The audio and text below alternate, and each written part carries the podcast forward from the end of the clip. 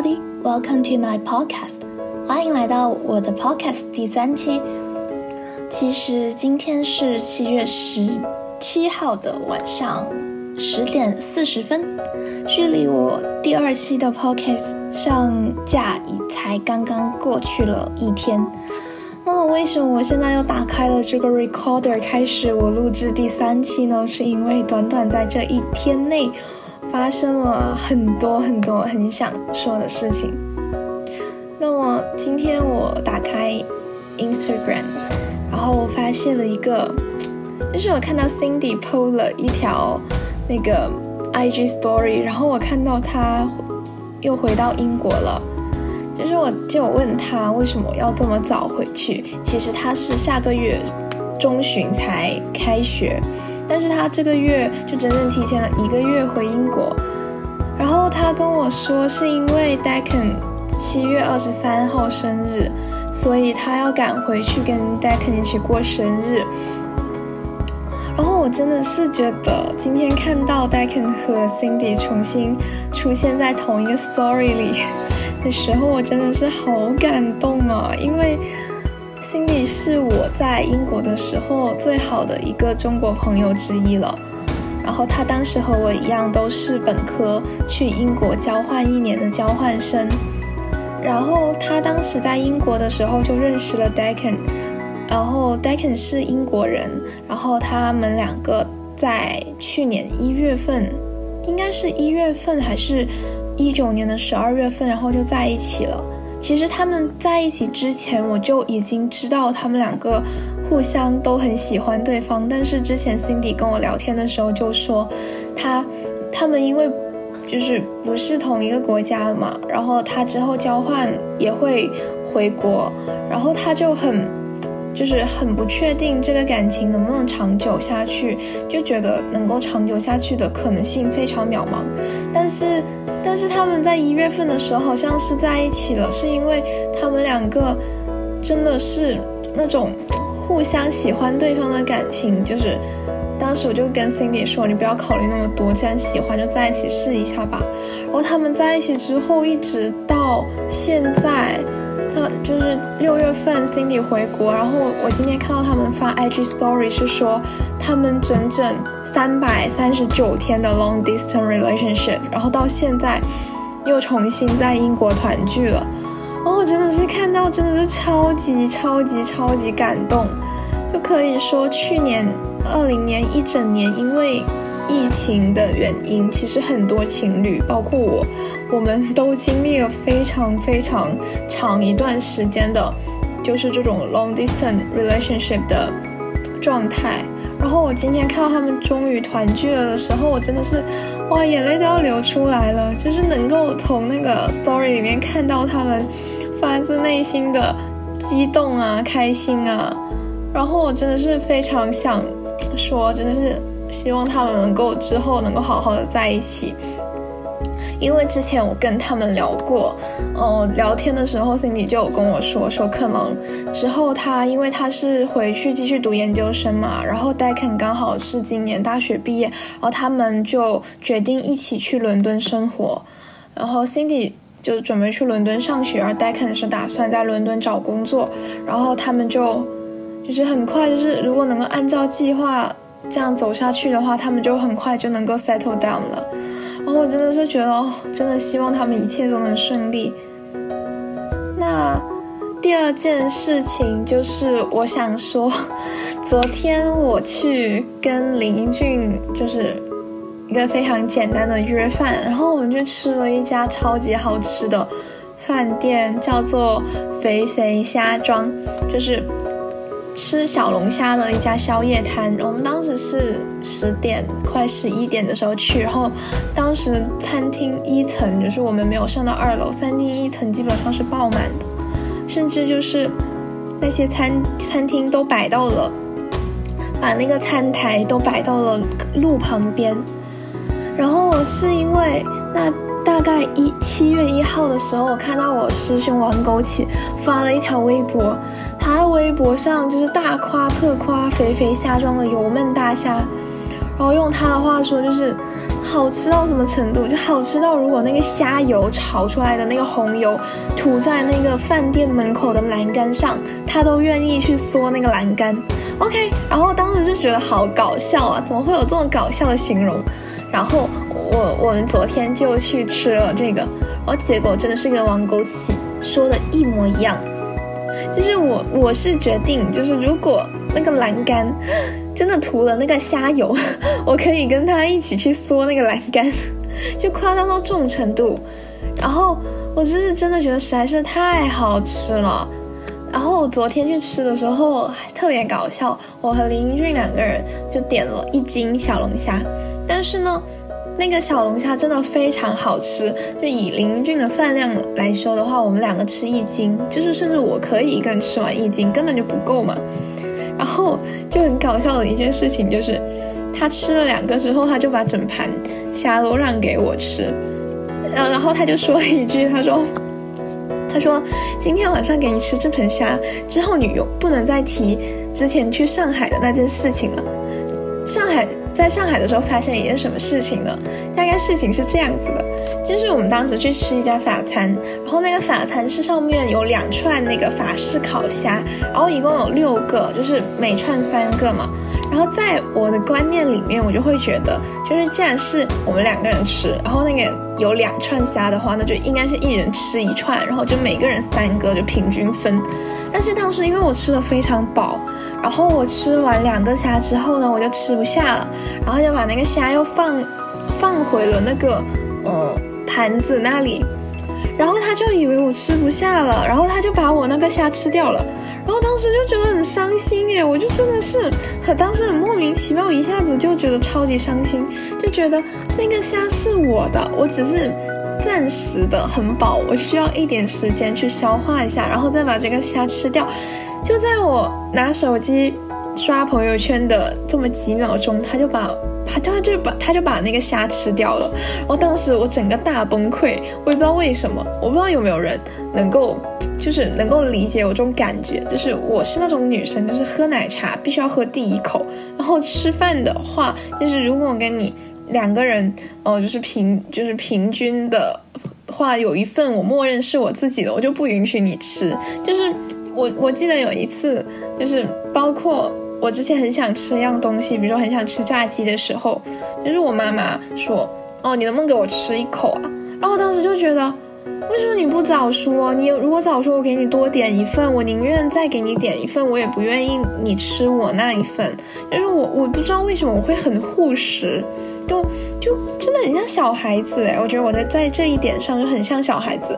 所以这个事情我整整记仇记了一个月。然后昨天去吃的时候，然后他就就是真的那个虾非常好吃，是林俊，他就他就没有吃了。他就把整盆都让给我，然后他说：“你知道吗？其实我真的很想很想吃，我已经馋到我在这里嗦虾壳了。但是就是，如果今天让你吃掉这一盆，然后你吃个爽，然后再也不要去提上海，我把你那个虾吃掉了，你生气的事情。然后我现在想想就觉得好搞笑啊，真的是。”然后他也就这么忍住了，我觉得如果是我，我肯定忍不住。然后就这样子，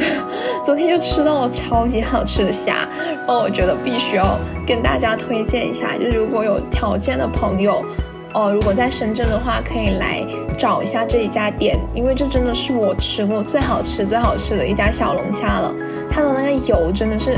它的那个味道不是那种纯的辣或者纯的咸，它是那种，呃，麻辣鲜香咸，然后混合在一起的复合口味。就你一开始吃是可能是口感会偏酱香咸香，然后慢慢吃就会吃出它的那个辣味，然后到最后你会慢慢吃完就发现你的嘴唇已经麻了，真的非常好吃，真的是推荐给大家。然后好像这一家店是从武汉开过来的连锁店，但是目前我了解到，好像只有在深圳有一家。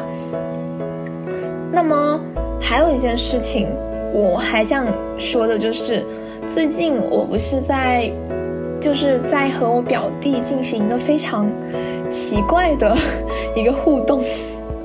我表弟今年刚刚中考完，但是他好像中考成绩不是特别理想。就以前他的成绩就是稳定发挥的话，应该是能考上，嗯，就是他们当地最好的高中，就是可以说是最好的高中，也可以是，甚至在全省都是排名前三的高中。但是呢，他今年中考好像是大让真的成绩让人大跌眼镜。他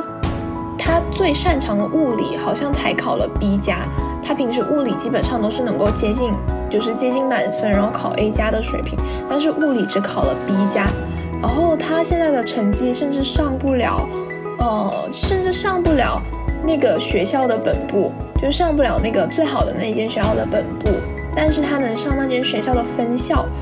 然后可能这件事情对他来说，还有包括对我舅妈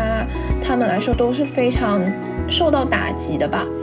然后那天我我就呃知道这个消息之后呢。然后我就有跟我表弟说，就是我就是安慰他嘛，就是有跟他说一些例子，就是说你不要因为这一次考试，然后就是信心受挫，就是正常，或者说这个最关键的就是这个初中升高中这个暑假，看你怎么去利用这个假期。然后我就有鼓励他说，你现在其实你能做到的有一点就是，你如果有时间，你就把高中需要背的单词。赶紧把它背完，这样你上了高中，你的英语可能就不会，呃，就可能就基础打好了，就高中英语就没有什么问题了。而且其实我非常，因为我自己有就是留学经历嘛，所以我就很希望，就说之后有机会，就我的弟弟妹妹什么的，就是他们也能够，呃，有机会能够出去读书或者出去看看什么的。然后我就希望他能够在高中的时候。把英语学好，然后我就有跟他说：“我说你看高考一共三千五百个单词，你现在暑假大概一个月有三十多天，你每天就背，呃，背一百个，然后你三十多天、三十五天过去了，就能把高考的三千五百个单词全部背完了。”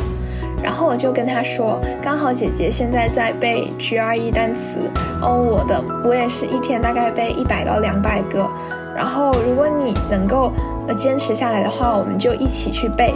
然后我就让他下了一个百词斩，然后让他去背单词。然后我现在跟他两个人就在我们的家庭群里，就每天就是互相 发单词打卡，就是就是我觉得很很搞笑，就是我跟他也没有说话，但是每天就会互相发那个单词打卡。然后我就我在想，其实这个方式。就是有点互相监督的感觉嘛，但是，但是这种方式不仅能够促进我我去坚持去做这一个事情，还能够帮助到我表弟去坚持做这个事情，所以我就觉得，可能我之后在，如果说我要当一个老师的话，或者说我自己学习的话，我真的非常需要有一个 study buddy，就非常需要有一个学学伴。然后能够让我就是坚持做一件事情，就是有一个互相就是 peer pressure 去去让我去坚持。然后包括我想起了我当时实习的一件小事，就是我当时实习的时候，哦，虽然我是老师嘛，但是我当时是也有承担一些班主任工作，然后就需要去让学生，就是有帮英语老师去抓学生背课文，因为有些学生真的很不自觉。当时我们班上就有一个男生，他是那种，我觉得他其实很聪明的，但是他真的很有点，总是把聪明用在了歪脑筋上，然后也不去花心思在学习上。然后他其实很聪明，为什么？因为他很懒，然后他就总是，他就总是怎么说呢？就总是需要老师去监督他。然后每次到了该截止背书的时间，然后他总是不找老师背。然后那一次我就跟他说：“好，我们现在都在这里，我们花我们两个比赛去背这一段课文，就是我和你一起背，看谁先背完。”然后结果他超级快，好像三分钟就把一篇课文一整篇课文吧，就是